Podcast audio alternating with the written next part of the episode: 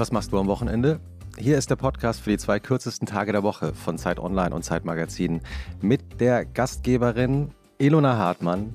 Ihr kennt sie von Twitter. Sie ist Schriftstellerin, Zeitmagazin-Autorin. Hallo Ilona. Hallo Christoph. Der du bist der Editorial Director des, ich stolper jedes Mal rein, der Editorial Director des Zeitmagazin, Podcaster, Newsletterer. Und heute hast du wieder ein wirklich wundervolles T-Shirt an. Da steht einfach drauf, wow. Extra für dich. Danke. Ich habe mir heute Morgen, ich denke nie darüber nach, was auf meinem T-Shirt steht, ganz großartig, aber seitdem ich weiß, dass du mich jedes Mal darauf ansprichst, egal was ich anziehen werde, dachte ich mir heute Morgen, heute ziehe ich für Ilona das, das Wow-T-Shirt an. Irgendwann kannst du mich nur noch schocken, wenn du ohne T-Shirt kommst. Uh. uh. Auch diese Folge wird wieder produziert von Pool Artists, heute von Konstanze Teschner. Und wir haben eine ganz besondere Gästin hier, unsere erste Gästin aus der Schweiz, Nina Kunz, die Schriftstellerin. Hallo. Hallo, Hallo Nina. Nina.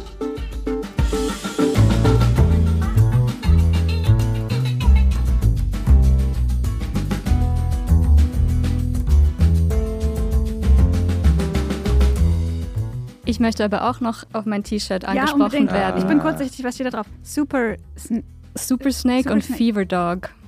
Das ist ja richtig, Snake mit einem richtig coolen Bild von einem Dackel mit einer Brille. Ich bin so kurzsichtig. Und was versteckt sich hinter der Super Snake? Weil der, das, man sieht keine Snake, sondern man sieht eine Sonne. Ja, es ist sehr verwirrend. Ich habe das in Peking gekauft von einer Graffiti-Künstlerin.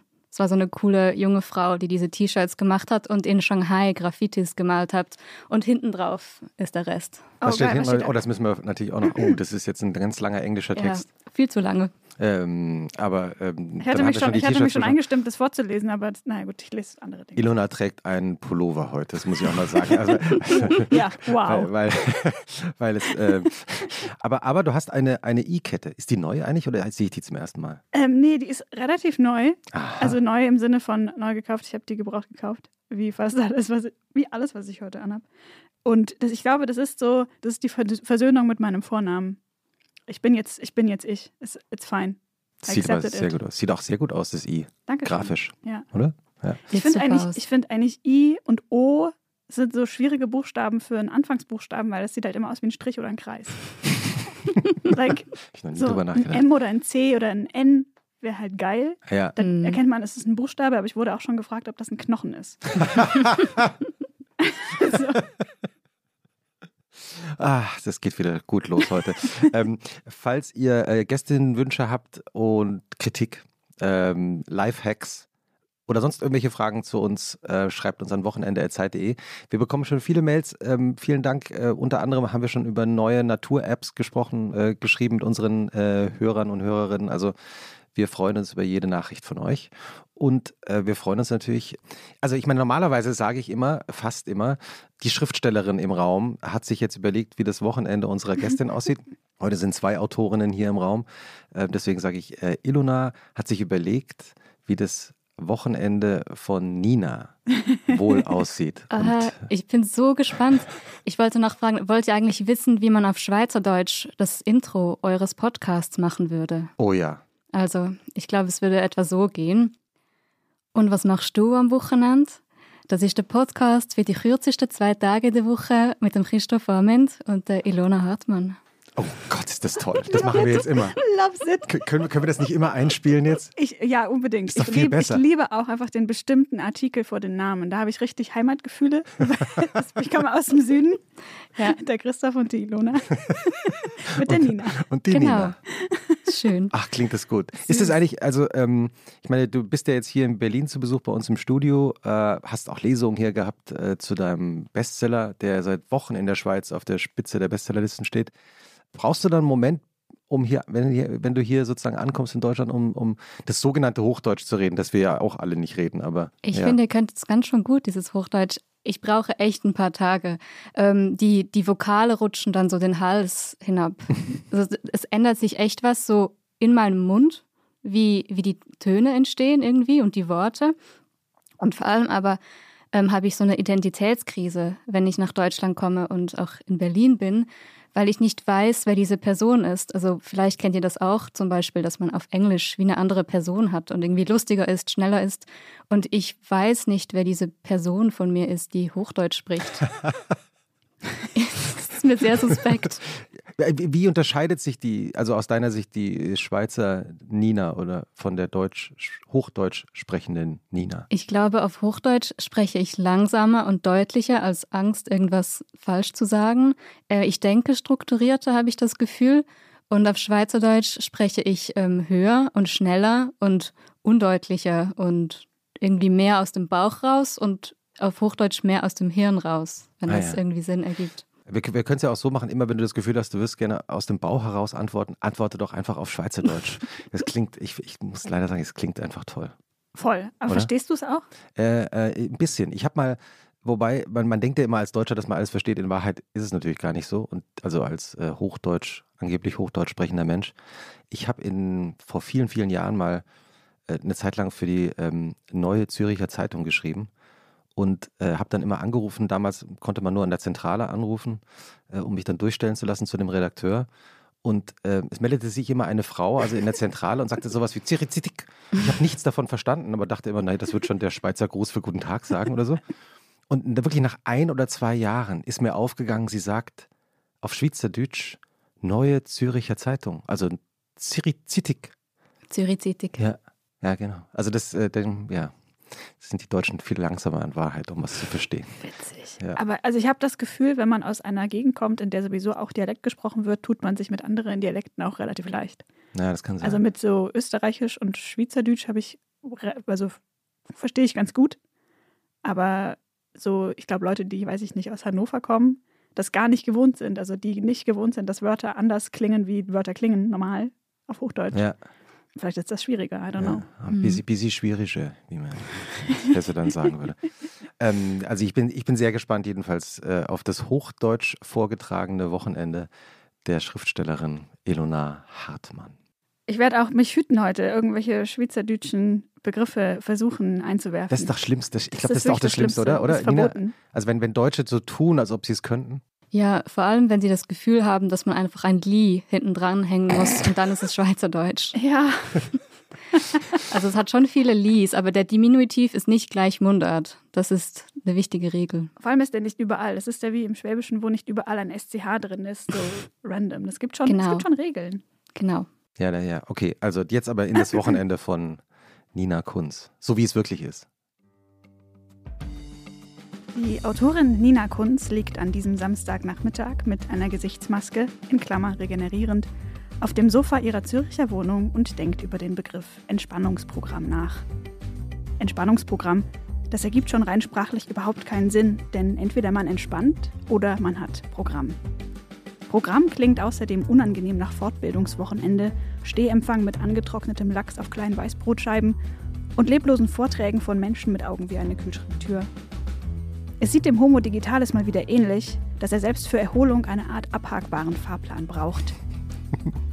Nina Kunz erinnert sich an ein Interview mit Angela Merkel, das sie kürzlich gelesen hat. Auf die Frage, was Merkel nach ihrer Kanzlerinnenschaft eigentlich so den ganzen Tag mache, antwortete die: Und dann werde ich vielleicht versuchen, was zu lesen, dann werden mir die Augen zufallen, weil ich müde bin, dann werde ich ein bisschen schlafen und dann schauen wir mal. Und das, denkt sich Nina Kunz, Klingt eigentlich wie die ideale Entspannung für ein Wochenende, ganz ohne Programm. Ach, es ist so gut. Wow. Ist auch so ein bisschen unheimlich, wenn man so beschrieben wird, gerade als Autorin, die ja meistens in der Position ist, andere Leute zu beschreiben. ich fand das mit der Gesichtsmaske gut. Erstens, äh, kleiner Hinweis, weil ich tatsächlich ähm, starke Makne habe seit dem Maskentragen. Kennt ihr dieses Wort? Oh, die Maskenakne, wo man so im Maskenbereich... Die Maskenakne. Mhm. Makne. Also, und ähm, was mir auch sehr gut gefällt, ist das über das Wochenende nachdenken ähm, und nichts machen eigentlich und auf dem Sofa liegen, weil das ist tatsächlich etwas, was ich sehr häufig mache am Wochenende.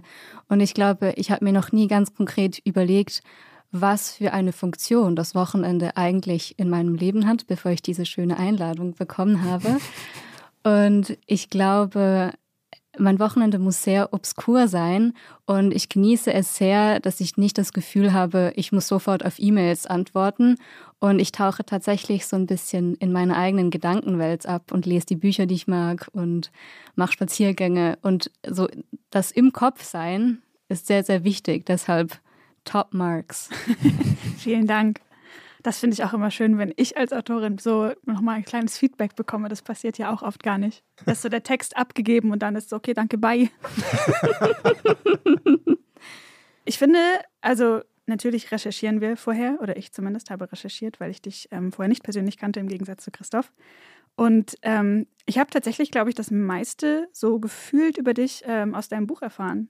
Und mhm. Also auch die Tatsache zum Beispiel, dass du viele Referenzen machst zu Dingen, die du woanders gelesen hast und dass du ja scheinbar wirklich viel äh, liest und viel deine Gedanken zusammenpuzzelst mit Bruchstücken, die du woanders gefunden hast und so und dann darüber so nachdenkst im Weiterleben. Ja, voll. Das scheint dein Ding zu sein. Ja, ja, es ist mein Ding. Und also ich habe ja auch hier jetzt mein Notizbuch vor mir zum Beispiel. Oh, mega. Und ähm, sagt sie und äh, legt die Lesebrille zur Seite. Ja. ja. Und äh, hier sind eigentlich alle die Zitate, die ich dann. Oh, wow, wie viele Seiten?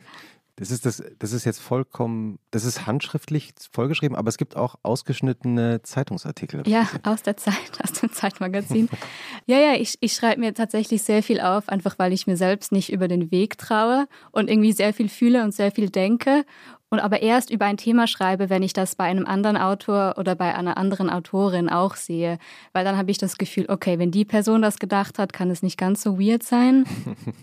ja, dann ist auch die Chance groß, dass eine dritte, vierte und eine fünfte Person das auch so gefühlt hat. Genau. Sagt sie so bescheiden, in der Schweiz zur Kolumnistin des Jahres gewählt worden letztes Jahr. Zweimal. Zweimal sogar schon. Mhm. Ja. Ähm, also das, das, klingt ja so, achso, ich traue mich erst, wenn jemand anderes was äh, auch darüber nachdenkt. Ist es immer noch so? Absolut. Hm. Absolut. Also einfach, weil meine Gedanken auch so wirr sind. Und das Wochenende ist sehr wichtig für diese wirren Gedanken, weil sie da quasi ihren freien irgendwie Lauf irgendwie haben. Und ich glaube, das Wichtigste ist, dass ich überhaupt keine FOMO habe, also Fear of Missing Out. Das ist, ich hatte das ganz, ganz krass, so Anfang 20, aber irgendwann ist es wie so abgefallen, wie so eine alte Warze oder so. und, äh, und jetzt genieße ich das, dass das Wochenende ist wie die Zeit, die ich nach meinem Tempo verbringen kann. Und das kann ganz schnell sein und ganz langsam. Und also eine Sache, die ich immer mache, jedes Wochenende, ist, dass ich sonntags durch die Zürcher Innenstadt spaziere, weil ich halte die unter der Woche einfach gar nicht aus, ähm, weil da immer so viele Touristen sind und so viele Leute, die die Dinge kaufen. Und ich gehe, seit ich 15 bin, spaziere ich jede Woche äh, die Bahnhofstraße entlang zum See, dann über den Münsterplatz, äh, über den Rennweg zurück. Und ich tue immer so, als würde die Stadt mir gehören. Und ich schaue in die, in die Schaufenster und schaue mir dann so diese 4860 Franken Chanel-Taschen an, in die irgendwie so ein Schlüssel und ein, keine Ahnung, Davida-Pack reinpassen und überlege mir so, was ich für eine Person wäre, wenn ich, ähm, ja, wenn ich, ja, wenn ich mir diese Dinge leisten könnte. Und dieses Spazieren und Nachdenken ist sehr wichtig dann für meine Texte, weil ich habe auch dann am Montag immer die Deadline. Hm. Du schreibst eine wöchentliche Kolumne für das äh, Magazin vom Tagesanzeiger. Genau. Diesen Sonntagsspaziergang durch Zürich kann ich so ein bisschen nachvollziehen, weil ich auch ab und zu mal am Wochenende mal in Zürich war. Die Stadt ist ja wirklich menschenleer. Dann, also was, was man eigentlich gar nicht glauben kann. Also ähm, die, die Stadt ist wirklich leer und ich bin auch schon vom, beim Fahrradfahren von Polizisten angehalten worden, weil ich durch eine vollkommen leere Straße in die falsche Richtung gefahren bin. Mhm. Also da war man sehr, als sie dann gemerkt haben, dass ich, als, dass ich auch noch Deutscher bin, das war also war gar nicht gut. Das Lustige ist bei dieser Route, es gibt ja das neue Buch von Christian Kracht, Eurotrash, und der Protagonist läuft am Anfang genau diese Strecke. Und ich war so, ey, Alter, such dir ein eigenes Revier. That's my space, genau. Ist auch Schweizer, immerhin. Vielleicht, also der Autor. Genau. Wann beginnt denn dein Wochenende? Ich glaube tatsächlich Samstagmorgen. Ich, ich, äh, ich wach früh auf und ich gehe meistens nach dem Frühstück wieder zurück ins Bett. Köstlich. Und, und das ist für mich so the height of luxury. Also wirklich so, bleib mir fern mit irgendwie Moe Champagner und Space Tourism. Ich finde so, nach dem Frühstück wieder zurück ins Bett ist so das, das Köstlichste, was es irgendwie gibt. Und also um, um wie viel Uhr stehst du auf? Ja, so 6.30 Uhr, 7 Ah, okay, so früh. Ja, ich habe eben dieses Ding, dass ich häufig nicht einschlafen kann, weil ich mich so freue, wieder aufzuwachen. Hatte ich schon immer. Ich glaube, ich finde es einfach so krass, ein Bewusstsein zu haben und irgendwie auf der Welt zu sein, dass ich es manchmal schwer finde, so einzuschlafen. Mhm. Ja. Gibt es einen Trick zum Einschlafen? Nee, einfach ja atmen vielleicht. Ja. So einfach atmen und denken, ja, ja, du, nächsten Morgen wachst du dann schon wieder auf. Ich finde es auch ein bisschen scary, wenn ich es mir zu konkret überlege, wie Einschlafen funktioniert. Mhm. Jedenfalls, deshalb erwache ich immer sehr früh und bin so, wow. Ein neuer Tag. Ein neuer Tag. A new day on this earth for me. Genau, genau. Ja. Und was gibt es zum Frühstück? Ähm, Müsli. Ja, ich mag Brei. Das ist, glaube ich, mein Lieblingsessen. Also Suppen, äh, Linseneintopf, Birchermüsli. Anything Brei. Good for me. Also ich esse mein Birchermüsli ähm, und dann gehe ich zurück ins Bett. Und in meiner Arbeit lese ich ja sehr viele Bücher. Und was so ein bisschen auf der Strecke bleibt, meistens sind Zeitungen und Zeitschriften. Und ich habe drei Abonnements. Das eine ist ähm, Anschläge. Klingt voll gewaltvoll, ist aber eine feministische Zeitschrift aus Wien. Die haben ein schreckliches Layout, aber super Zeitung.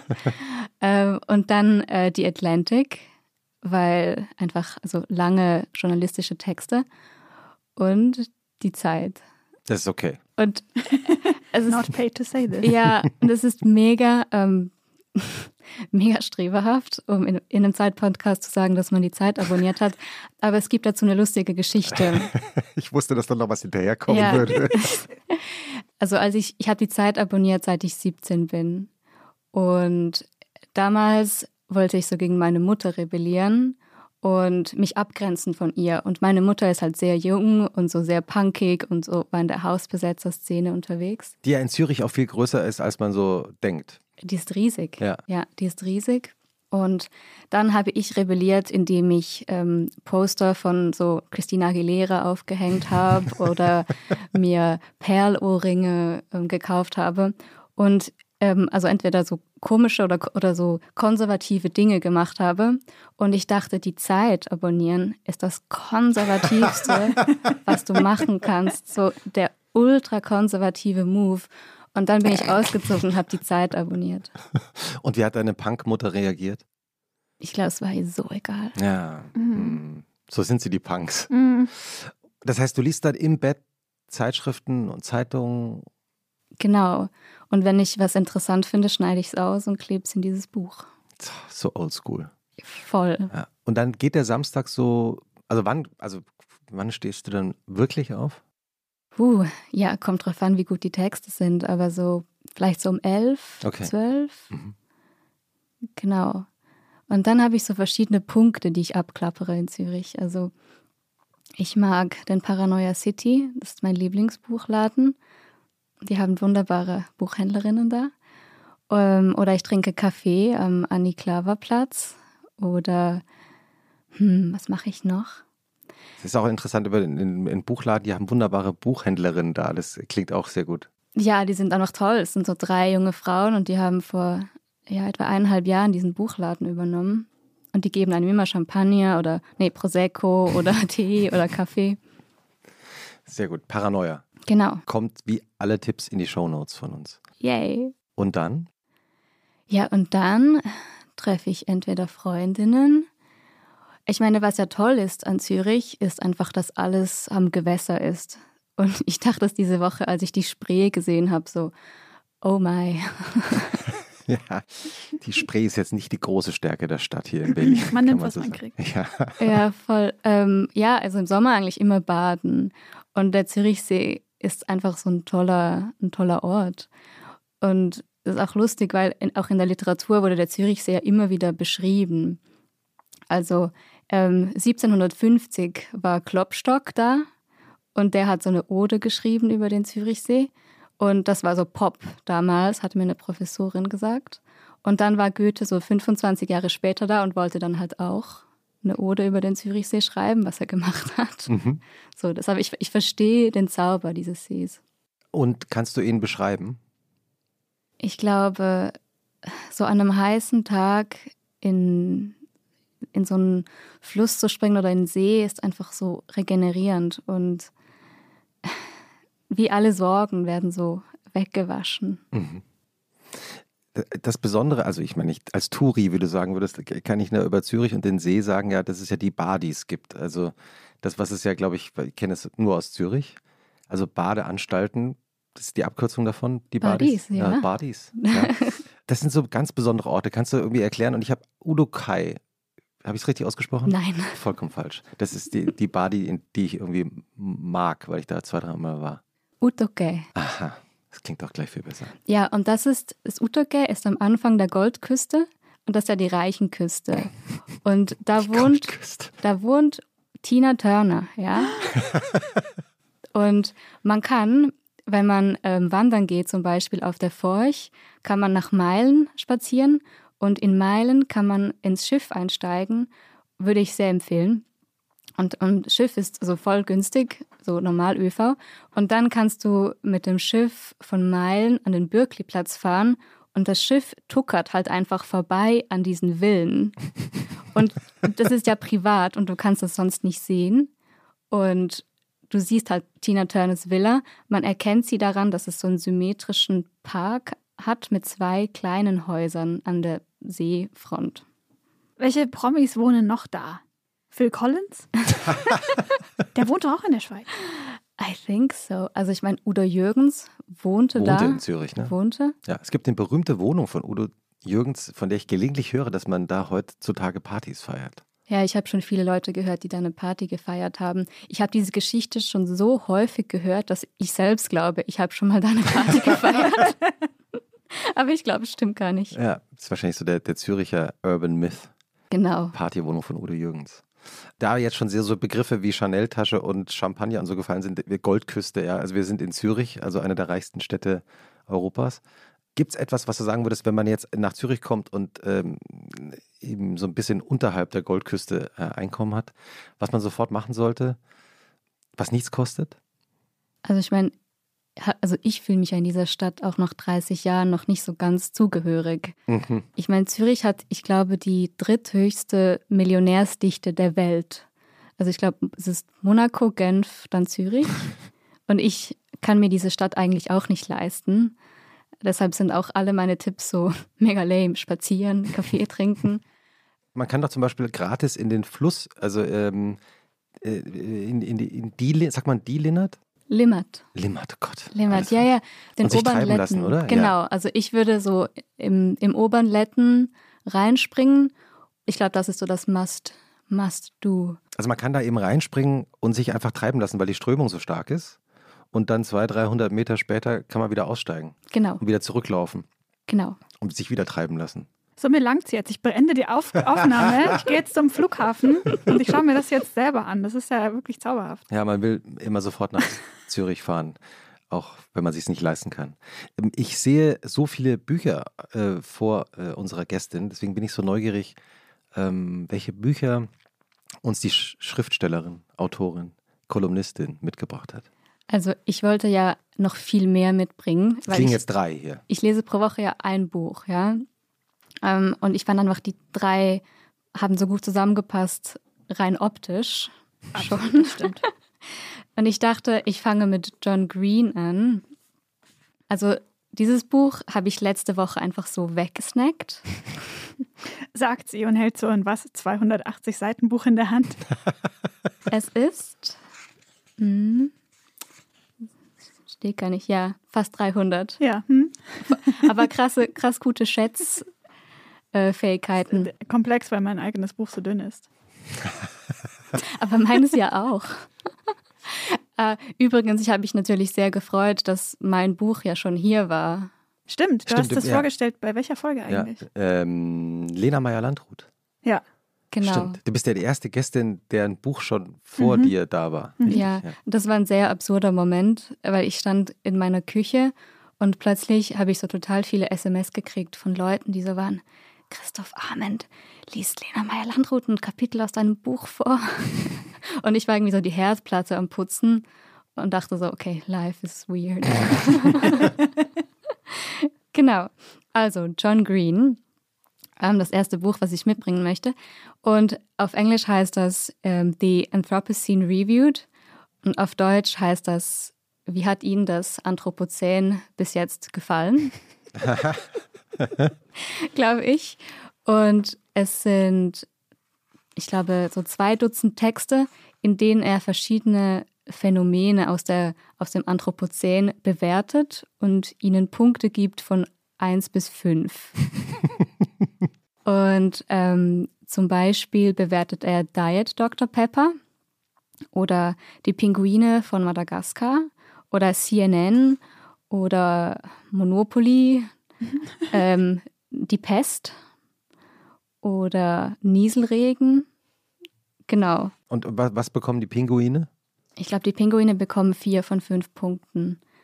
Und also es ist ein, eine Essaysammlung und aber es ist, er vermischt das total mit Wissenschaftsgeschichte und ähm, Medizingeschichte, Technikgeschichte und persönlichen Anekdoten. Und man lernt total viele so Dinge, die man brauchen kann in Smalltalk-Situationen, wie zum Beispiel, dass das Parfum Chanel Nummer 5 nicht patentiert ist, weil es einfach so ein Signature Smell ist.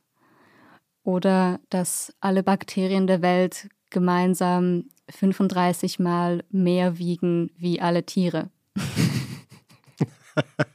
Sehr beeindruckend. Genau. John Green, ist das eigentlich der Autor, der als Kinderbuchautor angefangen hat? Oder verwechsel ich den gerade? Also der hat dieses Buch auf jeden Fall geschrieben, ähm, The Fault in Our Stars. Mhm, genau. Das war so ein mega Bestseller geworden ist und noch verfilmt worden ist. Und der hat auch diesen YouTube-Channel und ist auf TikTok, right? Ich kenne den zumindest von da. Ich bin nicht auf TikTok, darum weiß ich das nicht. Ja, ich meine, den kenne ich. Der ist irgendwie überall. Ja. Ja, auf jeden Fall und traut sich auch, äh, das Anthropozän zu bewerten. Also, das, das also ein gewisses Oh, Selbstbewusstsein bold scheint er, scheint er auch zu haben. voll, voll. Nieselregen, was gibt es für Nieselregen? Ah, Gute Frage. Ich glaube, Nieselregen, da gibt er, ich glaube, die bekommen fünf Punkte, weil da geht er in die Literaturgeschichte hinein in die in das Wort der pathetic fallacy, also dass immer wieder Autorinnen das Wetter gebraucht haben, um ihre eigene Stimmung zu erklären. Und das, der Nieselregen in ähm, in der Stadt, in der er wohnt, fand er ganz, ganz toll. Eine der verbotenen Dinge auch im Journalismus, wenn im, bei Porträts oder in Reportagen am Anfang irgendwie die, die Sonne scheint und damit eine Stimmung erzählt werden soll oder das Regen, der Regen praktisch erklärt werden Genau. soll, warum. Ah, man Ein Mensch noch was, melancholisch also ist. ich zumindest. Ja. Okay, das ist das Buch von John Green. Genau. Und ähm, das zweite Buch, was ich mitgenommen habe, ist, ich glaube, das Buch, was mich am meisten geflasht hat in den letzten zwei Jahren. Es ist von Anna Wiener. Es heißt Code kaputt. Und auf Englisch heißt das Uncanny Valley. Und sie ist Journalistin beim New Yorker und beim Atlantic. Und sie war, hat in der Literaturbranche gearbeitet und ist dann per Zufall in diesen Silicon Valley Boom hinein katapultiert worden und hat da in, einer, also in einem Startup gearbeitet und wird dann so langsam von diesem, von diesem Vibe im Silicon Valley so reingezogen und fängt an, so Bierpong zu spielen und trägt den Hoodie mit Firmenlogo und so weiter. Können wir ganz kurz erklären, was Bierpong ist? Magst du? Ich habe das nie gespielt, weil ich kein Bier trinke. I don't know. Das ist das mit den aufgestellten Bechern, wo man so rein äh, Ping-Pong-Bälle reinwerfen muss. Ja. Und wenn man trifft, muss das. Ich, Muss man, glaube ich, das, wenn man nicht trifft oder der zu, zu langsam ist, glaube ich, muss man es dann trinken oder so Oh, ungefähr. das ne? ist so peinlich, aber ich habe nie Trinkspiele gespielt, weil ich immer nicht verstanden habe, diese Gamification von Saufen. So dann Same. trink Und ich halt bin auch einfach. einfach ein, ein, ich bin auch so ein Lightweight. Trinkspiele sind für mich das. es ist schnell vorbei einfach. Ja, genau. Game over. Ich bin aus, aus äh, lustigen Zufällen, über die ich jetzt nicht reden kann, nämlich äh, am vergangenen Wochenende Hast du In- Bierpong gespielt? Ja, also in Diepholz ähm, nach einem Musikfestival äh, auf einer privaten Party gelandet und da wurde eben Bierpong gespielt. Und die hatten auch diese roten Becher, Die klassischen amerikanischen. diese amerikanischen roten Becher, von denen ja. ich gar nicht wusste, dass es die in Deutschland überhaupt gibt. Und haben mit größter Selbstverständlichkeit Bierpong gespielt. Liebe Grüße. Interessant. Ja. Ich habe dieses Wochenende zum ersten Mal Wodka Rhabarberschorle getrunken. Mm. Und Deadly. da wir gerade von neuen, neu ausprobierten Drinks reden, ähm, für mich die Entdeckung dieses Sommers äh, ist der Bier Americano. Ähm, das ist ein, also ein Americano, Drink, also nicht der Kaffee Americano, sondern der Drink, der ja so ein bisschen leichter ist als der Negroni. Der Negroni ist sozusagen verwandt mit dem Americano. Ähm, aber im Americano ist kein Gin drin, deswegen ist er etwas leichter. Ist dann da Sekt drin statt? Genau. Ah, äh, Negronis Bagliato. Nee, nee, das, das, das ist das Bagliato. Das ist das Nee? Bagliato, Ah. genau. Hä? Im Amerikaner, der Americano ist nochmal ein bisschen anders zusammengesetzt. Der hat jedenfalls vor allem keinen Gin. Das ist wichtig, weil er ist wirklich etwas leichter. Und der Bier-Americano besteht darin, dass man nur Bierschaum obendrauf hat. Kein Bier, sondern nur den Schaum. Mhm. Und dadurch hat es sowas, es fühlt sich so ein bisschen so Cappuccino-artig an. Schmeckt ganz toll. Also auch wenn man kein Bier mag, es ist nur so der Schaum des Biers. Ja. Wo hast du das getrunken? Äh, Das habe ich in, in Wien zum ersten Mal getrunken, jetzt in diesem Sommer. Und versuche es seitdem in Deutschland ähm, durchzusetzen.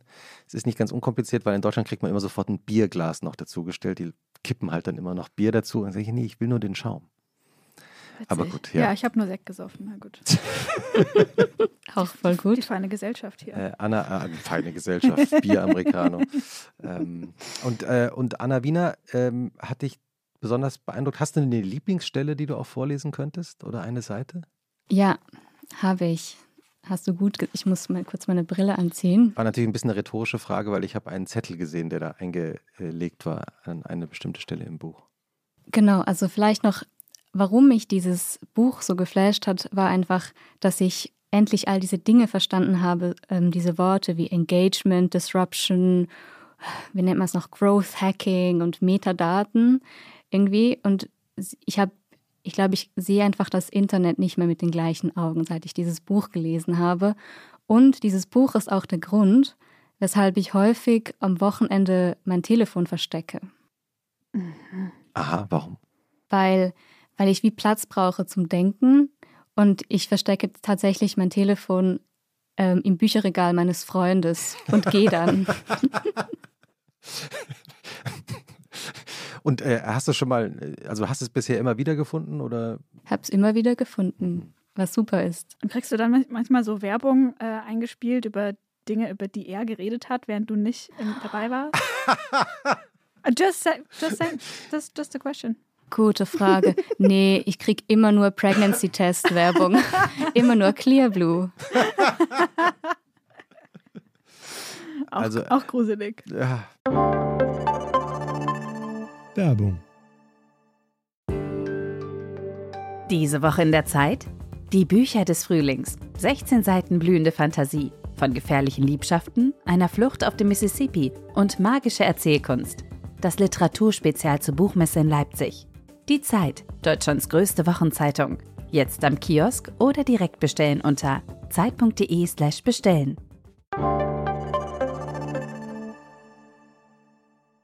Also wir hören äh, aus äh, Code kaputt. Genau. Macht und Dekadenz im Silicon Valley von Anna Wiener, vorgelesen von Nina Kunz. Der Browser war vollgestopft mit nutzergenerierten Meinungen und Fehlinformationen. Ich war an einer Million Orten gleichzeitig. In meinem Kopf sammelten sich die Ideen fremder Menschen und jeder Witz, jede Beobachtung, jede vernichtende Polemik war eine ebenso kurzlebige Zerstreuung wie die nächste. Nicht nur mir ging es so. Alle, die ich kannte, steckten in ihren eigenen Feedback-Schlaufen fest. Die Tech-Unternehmen standen bereit und wollten jedermanns Bibliothek, Gedächtnis, Persönlichkeit werden. Ich las das, was anderen Knotenpunkte in meinen sozialen Netzwerken lasen. Ich hörte die Musik, von der mir der Algorithmus sagte, dass ich sie hören sollte. Wohin ich im Internet auch reiste, überall wurden mir meine eigenen Daten zurückgespielt. Wenn mich ein Jade-Gesichtsroller von einer Nachrichtenseite zur nächsten verfolgte, erinnerte mich das an meine gerötete Haut und latente Eitelkeit. Wenn meine pe personalisierten Playlists voller trauriger Singer-Songwriter waren, konnte es nur meine eigene Schuld sein, dass ich den Algorithmus deprimiert hatte. Die Algorithmen zeigten mir, dass meine Freunde in New York ohne mich ausgingen und dass Menschen, denen ich noch nie begegnet war, ebenfalls ohne mich ausgingen. Jeder arbeitete an seinem persönlichen Mythos. Zweitklassige Schauspieler und Promi-Fitnesstrainer fuhren nach Island, um ihre innere Mitte zu finden. Hübsche Frauen in weit geschnittenen Leinenhosen machten hübsche Dinge, sie stellten Süßigkeiten her, töpferten, tapezierten Wohnungen mit selbstgemalten Mustern, träufelten Joghurt über alles und aßen Frühstückssalate. Der Algorithmus zeigte mir, wie meine Ästhetik aussah, genauso wie die von allen anderen, die ich kannte. Die Plattformen, die darauf ausgelegt waren, unendliche Datenmengen zu ernten und einzuspeichern, animierten zum unendlichen Scrollen. Sie förderten den kulturellen Impuls, sämtliche freie Zeit mit den Gedanken anderer Leute zu füllen. Zum Beispiel jenen von Ilona Hartmann. Ertappt. Super, also will ich lesen. Möchte ich auch lesen. Ja. Nina, findest du das Internet belastend oder bereichernd? Beides. Also ich finde es echt die ambivalenteste Erfindung, die, die je gemacht wurde. Ich finde, was mir, was mir sehr schwer fällt, ist nicht permanent in diesem Vergleichen-Modus zu sein und ja, um mich da rauszunehmen, was ich total wichtig finde für die Kreativität. Aber also ich weiß nicht, wie es dir geht, aber ich muss echt das Handy so ausschalten, um zu schreiben. Und deshalb ist bei mir auch das Wochenende so, ich stelle das Telefon aus, gehe spazieren, um irgendwie in meinem Mindset zu bleiben. Sonst bin ich sofort so, ah nee, das wird der doof finden. Und wenn ich in diesem Außen bin, geht gar nichts. Mhm. Naja, wie, sie, äh, wie das im Buch äh, auch gerade beschrieben ist, man ist st- ist ständig umgeben von den Gedanken von anderen Leuten. Und, Und dann- nicht alle sind so schlau wie deine. Vielen Dank. Aber ich fühle mich manchmal auch so schlecht, ich weiß gar nicht, irgendwie auf eine Art schlecht abgegrenzt, weil ich noch nie so einen Digital Detox gemacht habe zum Beispiel. Ich hatte noch nie das Bedürfnis, mehrere Tage mein Handy wegzuschließen oder so. In die Wohnung äh, deines Freundes ins Bücherregal zu legen. Das ist ja. Ja. Das, Hinter die Bücher. Hinter die Bücher. Das ist der Mhm. Trick. Mhm. Out of sight, out of mind. Mhm. Genau. Und äh, wie viele, also das ist dann praktisch über zwei Tage, also hältst du es durch? Absolut. Also es geht mir eigentlich besser denn je. Auch die Zeit fängt ja dann anders zu fließen. Also man hat plötzlich total viel Zeit und, und ich fange dann irgendwie an zu putzen zum Beispiel in meiner Wohnung und daraus entwickelt sich dann was. Und ich kann mich auch erinnern, als Kind war zum Beispiel diese Langeweile am Wochenende total wichtig. Also es gab sogar diese Zweiteilung, würde ich sagen. So Freitag bis Sonntagmorgen als Kind war immer so totale Action. Mhm. Und ich war irgendwie bei Freundinnen und wir haben Rollercoaster Tycoon gespielt und ähm, irgendwelche Will Smith-Filme geschaut, was ich großartig fand, weil ich keinen Fernseher hatte, auch als Kind. Und dann gab es halt diesen Moment aber, wo du Sonntagmorgen nach Hause gekommen bist und in diese Leere hinein. Und ich weiß noch, dass ich sehr viel die Tanne vor unserem Haus angestarrt habe, so wie so ein kleiner Psycho. Oder einfach so in meinem, in meiner Wohnung Dinge räumen, also, also in meiner Wohnung, nee, in meinem Zimmer, so Dinge rumgeräumt habe und diese und mich selbst ausgehalten habe und, und die Langeweile. Und das war total wichtig, glaube ich, für meine psychosoziale Mhm. Gesundheit und ist es nach wie vor. Ja, ich kann mich ja noch äh, an die Zeit erinnern, als das Fernsehen ähm, erst am Nachmittag angefangen hat. Was war vorher? Ja, Nichts. was heißt nichts? Also da, es lief da so, ein, so eine Testschleife. Ähm, wenn ich mich richtig erinnere, da wurde Stereo, Stereo-Fernsehen eingeführt und dann hatten die so eine Testschleife, die immer so durchlief. Da konnte man so ausprobieren, ob links und rechts bei den Lautsprechern vom Fernseher ähm, der Ton auch tatsächlich als Stereo übertragen wurde. Und ansonsten war da nichts. Es begann halt irgendwann nachmittags irgendwann. Und wenn du dann aus der Schule zu, äh, nach Hause gekommen bist, konntest du diese Testschleife schauen. Oder eine Tanne anschauen. Also das ähm, ja, äh, war, war irgendwie anders. Man hat sich mehr mit sich selber beschäftigen müssen, sich selber auszuhalten. Hm.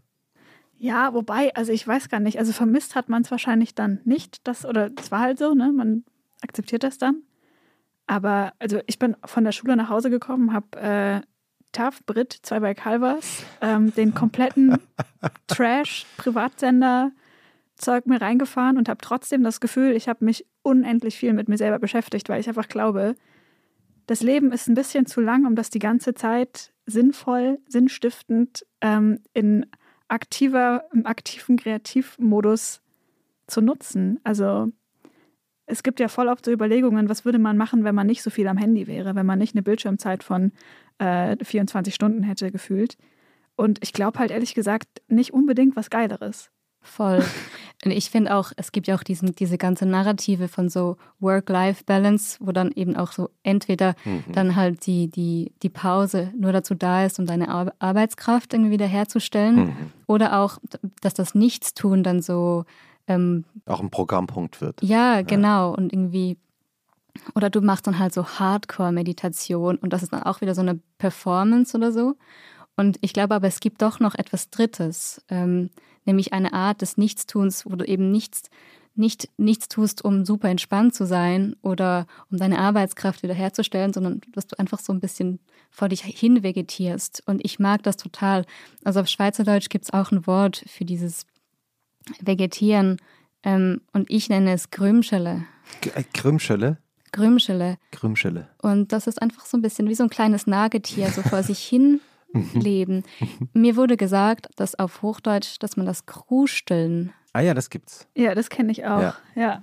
Stimmt Krusteln. das? Könnt ihr das bestätigen? Krusteln. Oder Krusteln Wursteln gibt- vielleicht auch. Ja, genau. Krusteln Ich sage immer, ich rödel noch ein bisschen und damit meine ich auch nur, also ich, ich weiß nicht, ich düdel so ein bisschen rum. Ja. In, vor allem rödel ich in mir selber. Und ich glaube, das sind so, Krusteln. bestimmt, bestimmt gibt es auch in jeder Sprache ein anderes Wort für diesen äh, Zustand. Ist das bei dir ähm, in körperlicher Entspannung oder bist du aktiv, machst du irgendwas mit deinen Händen? Gute Frage. Ich mache irgendwas mit meinen Händen, aber ich mache sowas wie, ich räume die Geschirrschublade aus Ja. und, und nehme so den Staub raus und ordne Ja, sie wieder ja. ein. Also so ganz schräge Dinge. Einfach alles Dinge, die nicht geil aussehen würden auf Insta. Ja, aber ja, ich glaube, aber das ist auch total wichtig, dass man so, das ist so leichte körperliche Tätigkeit, damit der, damit man so ein bisschen so ein Grundaktivitätslevel hat. Aber der Geist kann trotzdem so wandern. Ist wie, weiß ich nicht, so Handarbeit oder Stricken oder Genau. Bartputzen. Ja, als Kind habe ich dazu immer dann die drei Fragezeichen gehört Mhm. und heute Podcasts. Stimmt. Ist eigentlich, ist eigentlich so ein Podcast die Nachfolge von drei Fragezeichen Hörspielkassetten. Hm, Genau. Hm. Ich, ich, ich versuche nochmal, ähm, apropos Podcast, äh, das dritte Buch ins Spiel zu bringen, was du dabei hast, was äh, ja auch noch vor dir liegt. Unbedingt. Ich, hab, ich kann auch noch einen Podcast empfehlen. Bitte. Also den, den ich immer höre, ist You're Wrong About.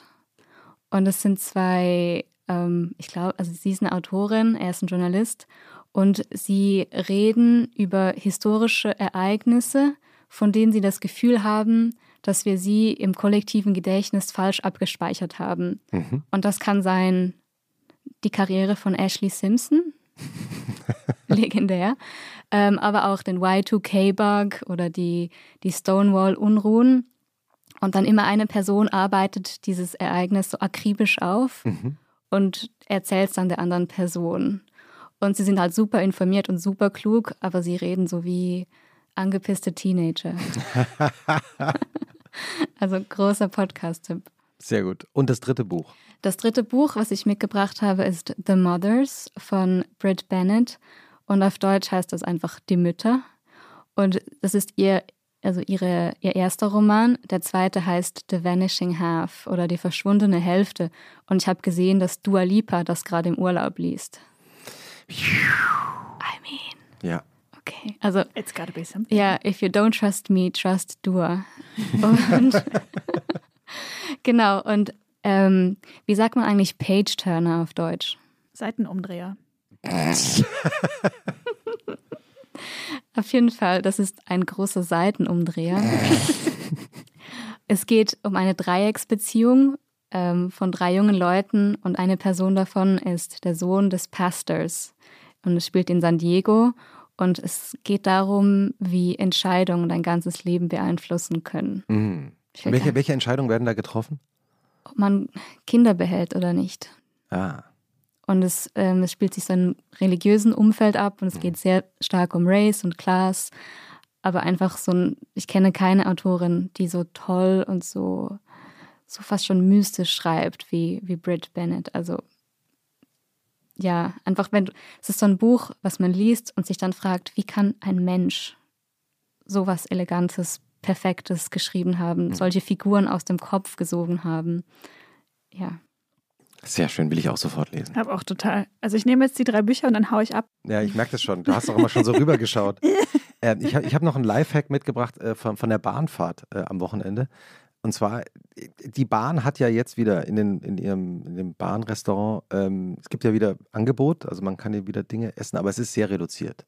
Also früher konnte man immer noch so Salate auch essen und so. Das ist zurzeit alles natürlich wegen Corona nicht so leicht möglich. Deswegen gibt es, also in meiner Erfahrung in den letzten Wochen in der Deutschen Bahn, Nina, gibt es vor allem alles mögliche Pasta mit verschiedenen Varianten von Soßen, die aber im Grunde genommen alle gleich sind, irgendwie tomatenbasiert.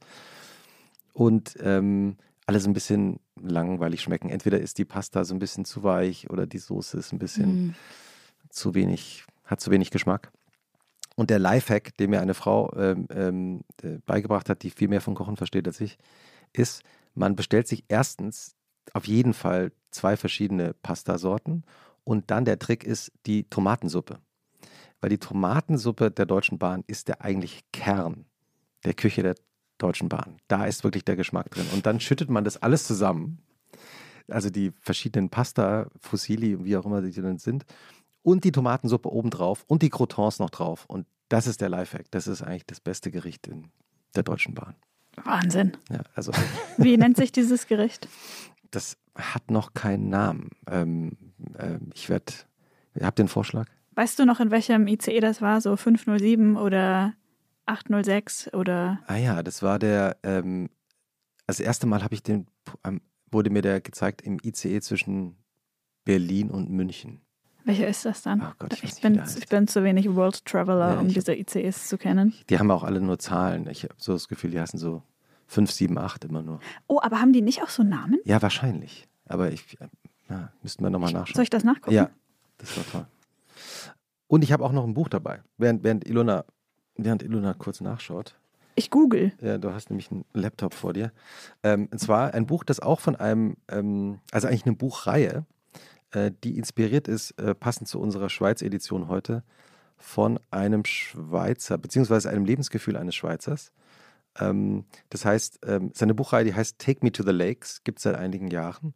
Und es geht, äh, wie der Name schon sagt, um Seen, irgendwo in Deutschland. Und es begann damit, dass ähm, ein Schweizer nach Berlin gezogen ist und die schönen Schweizer Seen vermisst hat und gedacht hat, es kann doch nicht wahr sein, es muss doch hier auch irgendwo Seen geben und hat dann mit, ähm, mit einer Berlinerin, äh, also er heißt äh, Nils, sie heißt Carolina, die haben dann angefangen, die Seen um Berlin herum ähm, abzufahren und dann daraus ein Buch zu machen mit den schönsten Seen rund um Berlin.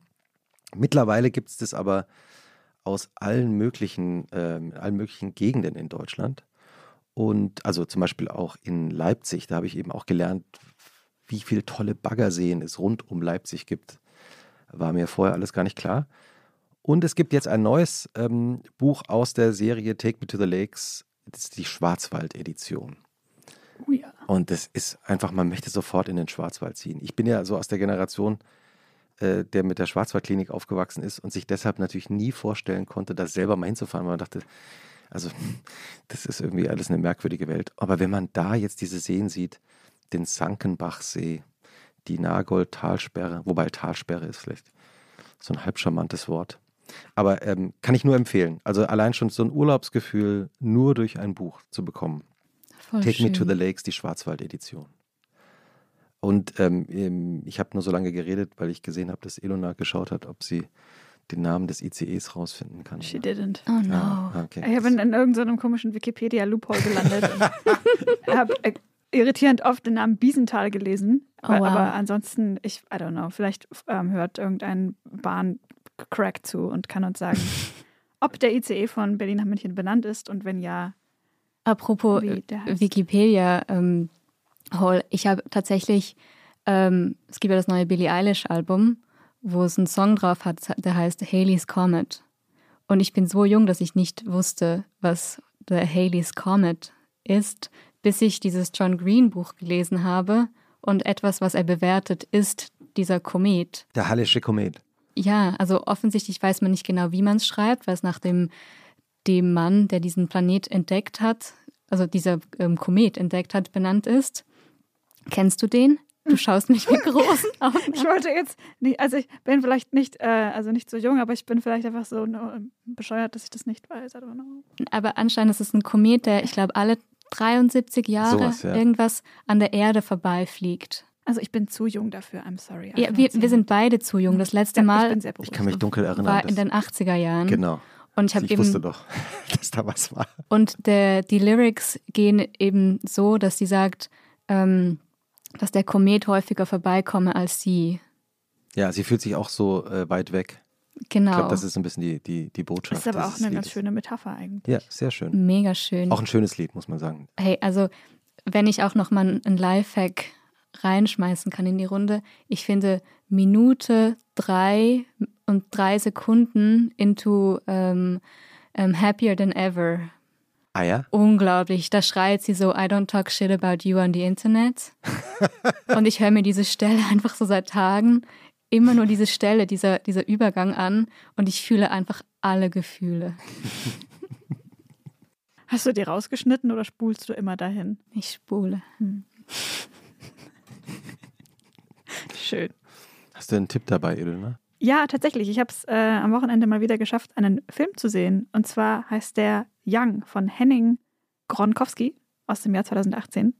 Und äh, da geht es um äh, vier Mädchen. Es ist ein Mädchen-Freundschaftsfilm, eine Mädchenklicke. Ähm, und die vier ähm, werden groß in Berlin. Und es geht natürlich viel um so Partys und Drogen und Großwerden und Sexualität und die ganze Verwirrung und der ganze Cringe, den man so durchlebt. Und ähm, das sind fast ausschließlich LaiendarstellerInnen gewesen, was ich ähm, total spannend fand. Und ich fand den Film einfach, äh, den habe ich sehr gerne geschaut. Der war sehr intensiv und roh und ähm, irgendwie hatte ich das Gefühl oder habe mich, mich gefreut, dass es einfach um eine Mädchenklicke geht und nicht um eine Jungsklicke, sondern dass das einfach ein sehr ähm, weiblich erzählter Film ist, obwohl es jetzt ein männlicher Regisseur war. Aber das fand ich irgendwie sehr authentisch und cool und ähm, ja, spannend. Soll auch, soll, wenn ich es richtig äh, mich erinnere, wir wissen ja immer nicht, was wir gegenseitig empfehlen werden, deswegen ist es reines Gedächtnis jetzt äh, geschnitten worden sein von einer ganz tollen Cutterin. Ah die, ja, die glaube ich, auch so ein bisschen, weil du gerade gesagt hast, so einen weiblichen Blick, ja. ähm, die, glaube ich, was ich so mitbekommen oder gehört habe, eben auch da mit dafür gesorgt hat. Die hat den Film sozusagen sehr stark auch Ja, geprägt. also ich habe auch darüber nachgedacht, wie er das gemacht hat, weil das teilweise so, also dann war es vermutlich sie. Weiß man, zumindest- weiß man wie die heißt? Findet man das raus? Bestimmt. Finde, findest, google doch mal kurz. Komm, wenn du wieder in Biesenthal landest. äh, ich, ähm, und ähm, soll auch einen tollen Soundtrack haben, auf Gigolo Records erschienen. Ähm, Habe ich mal gehört. Ich war ja, also viel DJ Hell und viel MCNCI. Äh, hat mir sehr gut gefallen. weil du gerade sagst, du hast einen Film am Wochenende geschaut. Ich war gestern Abend äh, zum ersten Mal seit, ich glaube, Beginn der Pandemie wieder im Kino. Und es ist, war verrückt. Drinnen war- Kino? äh, im drinnen Kino ähm, in einem ganz kleinen, äh, auch Corona-mäßig, glaube ich, halb, drei, zwei Drittel leeren Kino und habe mir Nomadland angeschaut mit äh, Francis McDormand, der ja den Oscar, äh, ganz viele Oscars gewonnen hat und den ich natürlich schon seit Monaten anschauen wollte. Ähm, und äh, aber immer gedacht habe, man muss den mal im Kino anschauen. Und diesen, also einfach einen Film wieder auf dieser großen Leinwand im Dunkeln zu sehen, es, es war äh, fantastisch. Man vergisst Netflix. Man vergisst, dass es diese kleinen Bildschirme gibt, auf denen man auch Dinge anschauen kann, weil es so anders wirkt. Und Francis McDormand natürlich sowieso unglaublich. Äh, eigentlich ist die immer unglaublich seit Fargo, aber in Nomadland eben ganz besonders. Und der Film erzählt die Geschichte einer von, ja, von vielen abgehängten Menschen in Amerika, die ausgebeutet werden, schlecht behandelt werden, die Hauptdarstellerin arbeitet bei Amazon und wird dann immer wieder so wie so eine Tagelöhnerin äh, nicht weiter beschäftigt und fährt so durch Amerika und man lernt ja dieses abgehängte Amerika kennen auf eine sehr ähm, unterhaltsame Art und Weise und sehr emotional. Also äh, kann ich nur empfehlen, Nomadland. Und vor allen Dingen wieder ins Kino gehen. Das ist so toll. Ich glaube, Frances McDormand spielt doch auch im neuen Wes Anderson-Film mit. The French Dispatch, wenn ich mich nicht täusche. Und es gibt eine Szene mit Timothy Chalamet, die ich vielleicht auf YouTube schon zehnmal angeschaut habe. Im, Im Trailer zu sehen, weil der Film läuft ja noch nicht. Ja, es gibt so Filmclips. Also großer, großer Fan auch von Frances McDormand. Nehmen wir auch mit in die Shownotes den Filmclip von The French Dispatch. Ich bin leider jetzt wieder, ich finde den? Namen der Cutterin, nein, ich finde leider den Namen der Cutterin nicht. Schaut an die Cutterin, die bestimmt absolut großartig ist. Ich bin auf Wikipedia-Artikel, der heißt Die fliegenden Feuerstühle. es ist ein Actionfilm aus dem Jahr 1973. Handlungsort des Hongkong-Polizeihauptmann Tan Lung ist neu in der Stadt. Naja, gut. Warte, ich versuch's auch mal. Ich mach kurz mein Handy an. Ähm, live googeln, ähm, ob wir das hinkriegen. Christoph Arment, der Google-Profi. Drehbuch, Produktion, Schnitt. Olivia Neergard Holm, die eben auch Victoria geschnitten hat. Ah, Ah, aber da musste man ja nicht so viel schneiden, oder? Sehr guter Punkt. Ähm, hier stehen jetzt, äh, steht auch noch Zoe Mugin, ich hoffe, ich spreche es richtig aus, und Bobby Good. Also es haben offenbar drei Menschen dran gearbeitet. Aber eben auch, ich habe eben von Olivia Neergard Holm gehört, dass die eben ähm, sehr stark diesen Film auch geprägt hat. geil. Ja. Ja. Also Victoria auch amazing. Ja, ein sehr guter Film. Tatsächlich, was macht eine Cutterin bei, One-Take-Film. was macht eine Cutterin bei Victoria, der ja nicht geschnitten worden ist? Darauf zu achten, dass man nicht schneiden muss wahrscheinlich. Hast du noch eine Empfehlung dabei, Ilona? Weil ich nur gerade in dein Gesicht geschaut habe. Ich, ich spüre, dass du noch was hast. Hast du es vorhin rascheln gehört? Nee, ich habe nichts, ich hab nichts gehört, aber ich habe nur in deinem Gesicht so eine, noch so eine Erwartung gesehen. Hatte Ja, ich so erstaunlich, Christoph. Für die entsprechende Live-Rand-Berlin-Erfahrung habe ich ein bisschen Stäbchenketa mit. Nee, war ein Spaß.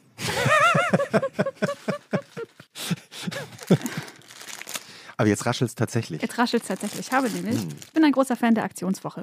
Ja. Ähm, und ich habe, ähm, und es gab, war neulich Aktionswoche Frankreich. Und da habe ich äh, etwas entdeckt, was ich seit meiner Kindheit nicht mehr gegessen habe, nämlich französisches weißes Nougat. Man kennt ja Wow. nur dieses mm, cremig, nussige, dunkle. Ich meine, du als Schweizerin bist wahrscheinlich bekannt mit der ganzen Klaviatur von so Schokoladenprodukten und Nuss, Nougat, wie auch immer. Ähm, weißer Nougat mit Mandel und Honig ähm, gab es mal bei Lidl French Style. Und ähm, May we. da habe ich, äh, da habe ich vielleicht jetzt einen kleinen Flashback. Ich weiß auch gar nicht, ob, das, ob ich das noch mag, ob ich das noch geil finde. Vielleicht auch nicht, aber ich habe gedacht, why not try it live? Ja, finden wir es heraus. Da verteile ich jetzt einfach mal an jeden so einen kleinen weißen Block. Nu Nuss-Nougat. Block, der Also da sehr sind, genau. süß aussieht. Ja, es sieht aus nach Karies. Ja, ist auch drin. Ich habe Cool. gerade nachgeschaut. Okay, wir probieren. Live. Hm. Hm.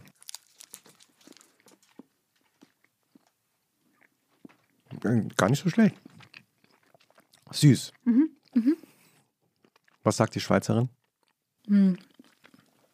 Süß. Ja. Aber das habe ich auch mit deutscher Schokolade zum Beispiel. Die finde ich auch meistens zu süß. Ich mag ja so 85 Prozent. Ich bin da schon so ziemlich hardcore. Also, Hm. Ja, das ist jetzt hier nicht 85 Prozent. 85% Zucker. Mhm. Ja. Ich finde, das schmeckt auch gar nicht, also man denkt Nougat. Schmeckt erstaunlich schmeckt- weich. Ja, es ist so weich in der Konsistenz auch. Weicher, Ja. als ich gedacht hätte. Ja, und es ist dezent mandelig. Mhm. Stimmt. Hm. Aber tatsächlich, das ähm, wurde damals dann im Urlaub in Frankreich schön immer, wie heißt dieser Riesensupermarkt? Carrefour mhm. eingetütet. Ja, Hypermarché, wie die Ja. immer sagen. Genau. Und dann äh, gab es das da. Und das war so ein bisschen unterwältigend, aber auch, dass man nimmt, was man kriegt. Ne? Ja, das ist ja, das ist ja hier auch so. Interesting experience. Mhm. Schön, dass ihr dabei, wart. Ja. Nina, wie- ist eigentlich jetzt dein, dein also du, wir haben jetzt sehr viel von deinem Wochenende kennengelernt. Mhm. Du bist ja äh, Autorin, sagst du hast am Montag immer Redaktionsschluss. Das heißt, der Montag ist für dich äh, auch wirklich tatsächlich verbunden mit so einem kleinen Stressmoment, weil du da immer was abgeliefert haben musst, Woche für Woche. Genau, genau. Und es wird auch nicht weniger. Also ich mache jetzt die Kolumne seit vier Jahren oder ein bisschen mehr und ich komme ja schon so ein bisschen in eine Routine rein. Aber da, der Text ist sehr kurz oder sind 2900 Zeichen. Und ich finde, auf die Kürze schreiben ist so viel schwieriger als auf die Länge so labern. Also das weißt du vielleicht auch von den Tweets. Also ich finde auch Tweets eine Kunst, weil so diese Kürze da, da ist. Danke. Nee, und, und es fühlt sich an wie so, wie so Ge- Gedichte schreiben, tatsächlich, die Kolumne schreiben, weil ich handle ja auch immer so absurd große Begriffe ab, wie Normalität oder Weltschmerz oder so. Und ich meine, handle, handle mal das Konzept von Normalität in 2900 Zeichen ab. Das ist Irrsinn.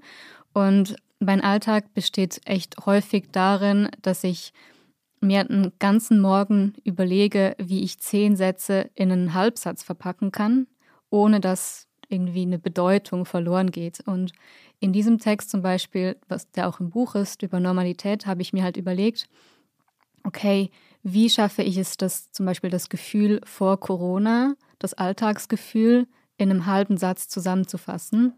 Und dann bin ich ähm, zum Schluss gekommen, dass ich schreibe, als man noch sorglos herumniesen konnte, sich die Hände schütteln und in Bars Negronis teilen. Und das überliest man so, so schnell, schnell. Aber da denke ich echt so einen halben Tag nach. Mhm. Ja, das heißt, diese Verdichtungsarbeit ist mit sehr viel ja, Arbeit verbunden.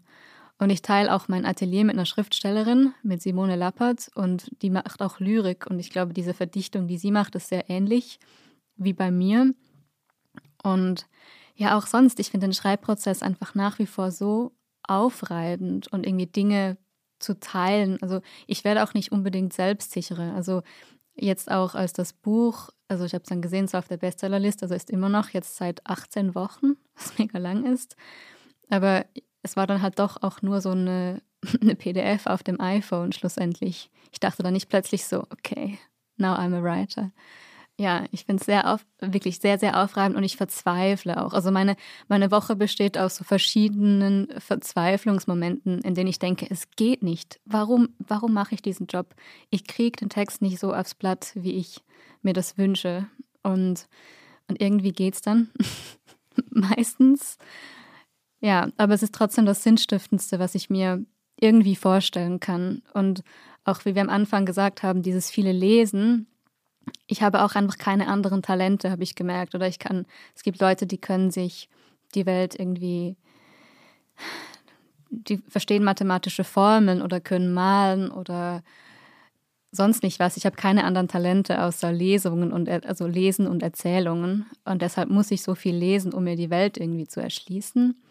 Und ich finde das ganz schön, dass ich immer so einen Erkenntnisgewinn habe, auch bei, bei meiner Arbeit. Und warum bist du Autorin geworden? Warum schreibst du? Also ich denke eben einerseits, keine anderen Talente habe ich gezeigt in der Zwischenzeit. Und meine Mutter hat, hat tatsächlich auch geschrieben, immer. Und als Kind ähm, habe ich immer gesehen, wie sie auch in so ein, so ein Notizbuch reingeschrieben hat. Und ich wollte dann halt auch ein Notizbuch. Und ich konnte aber gar noch nicht schreiben und habe dann irgendwelche Fantasietiere reingemalt. Und, und dann irgendwann habe ich mir Schreiben beigebracht, aber ich habe zum Beispiel immer das N spiegelverkehrt gemacht und ich habe nicht gecheckt, was falsch ist. Das hat mich wahnsinnig gemacht. Und dann war ich so enttäuscht, als ich in den Kindergarten kam und man hat da gar nicht geschrieben, sondern nur gespielt. ich war so, what's going on? Und dann, meine Mutter wurde dann auch, ähm, sie hat einen Flyer bekommen für Eltern von hochbegabten Kindern.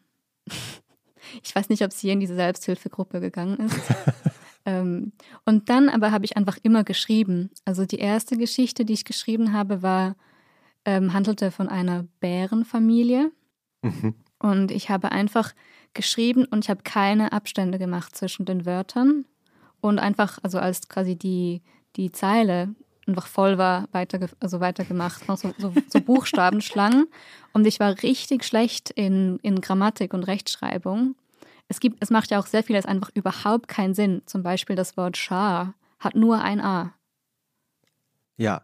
Aber man sagt Schar und nicht Schar. Aber ich fand einfach, es hatte für mich überhaupt keinen Sinn ergeben, diese Grammatik. Aber ich war dann am Gymnasium, ähm, habe ich die Schülerzeitung gemacht, zusammen mit dem Lateinlehrer und dem Deutschlehrer. Wie die, die, die, die Lehrer hat die Schülerzeitung mitgemacht? Seit wann gibt es denn sowas? ja, ich das weiß. gibt es nur in der Schweiz. Es war der soziale Selbstmord. Es war das Uncoolste. es war echt, war das Uncoolste, was man irgendwie machen konnte. Und ich habe dann da so ähm, Reportagen gemacht über den Alltag des Hauswarts und ein Porträt der neuen Französischlehrerin und habe über das große Politikum des Raucher, der Raucherbank vor dem Schulhaus geschrieben. Mhm. solche Dinge. Ja, Schulthemen eben. In, Genau. Die, die in der Schule, wenn man sich daran erinnert, ja ein ries, riesig sind. Ja, und ich, ich weiß einfach, ich hatte immer so ein riesen Glücksgefühl, wenn man so ein gedrucktes Teil hatte. Mhm. Und, und danach habe ich ähm, bei der Zürcher Studierendenzeitung, also die habe ich geleitet, und da war auch schon Max Frisch. Ja. Und dann war ich auch bei der NZZ. Wie Bei der du. Zirizitik. der neue Zirizitik. Ich habe einfach nie aufgehört zu schreiben, glaube ich. Wir fragen ja am Ende äh, unseres äh, Podcasts immer, ähm, welche Zeit du eigentlich ähm, eher magst oder nicht so magst, den Sonntagabend oder den Montagmorgen. Sonntagabend. Warum? Eben weil es dann bald wieder ans Einschlafen geht. Und das mag ich nicht so. Ich mag lieber dieses, dieses Gefühl von ein neuer Tag ist da. Mhm. Und was hilft dagegen? Gegen welches Gefühl? Gegen den, die Sunday Scaries. Ähm, Ofi. Wisst ihr, was Ofi ist? Nee, ich wollte gerade sagen, Klingt geil, aber I don't know. Also das ist, nicht, das ist nicht Ovomaltine. Ovomaltine. Ah, doch. Also heißt Ovomaltine. Ist ein Malzgetränk. Man muss es so, ist wie bei Marmite. Entweder man liebt's oder man hasst's. Witzigerweise habe ich als Kind nie Kakao getrunken, sondern Ovomaltine. Ja, es Das war irgendwie das war ein Thema. ist mega geil. Ja, voll. Ja, ähm, und es, man, ich habe ich kann- Kindheitserinnerung mit Ovomaltine ist äh, auch warm, oder? Eben, also man kann auch kalt, aber, Aber eigentlich muss man sie warm trinken, oder? auf jeden Fall ist auch wichtig, dass einem danach so ein bisschen schlecht ist. Und auch äh, gut ist der Ovomaltine Brotaufstrich. Amazing, Amazing. crunchy. Mhm. Oh, den nehmen wir auch noch in die Shownotes Mhm, mit rein. Ja, auch Instant Karies, aber mega geil. Ja. Nina, vielen Dank, dass du zu Besuch warst hier aus Zürich, so uns auch so ein, so ein Schweizer Lebensgefühl mitgebracht hast. Man möchte sofort jetzt in die Schweiz. Ja, man möchte auch sofort in die, in die Schweiz jetzt. Hast du noch einen Tipp äh, für Zürich? Also in, in den Fluss springen, das kann man auf jeden Fall machen. Und, Und spazieren gehen sonntags. Und noch einen dritten? essen gehen bei der Schipfe. Das lassen wir jetzt einfach so stehen. Liebe Grüße an die Schipfe. Vielen Dank, Nina, dass du hier warst. Herrlich, vielen Dank. Schönes Danke. Wochenende. Tschüssi. Ciao. Wie heißt es jetzt auf Sch- Schweizerdeutsch? Tschüss zusammen. Oder ciao zusammen. Ciao, ciao zusammen. Bussi, Papa. Das war österreichisch. Ups. Oh Gott.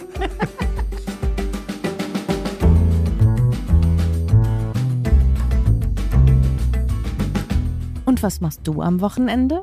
Ist ein Podcast von Zeitmagazin und Zeit Online, produziert von Pool Artists.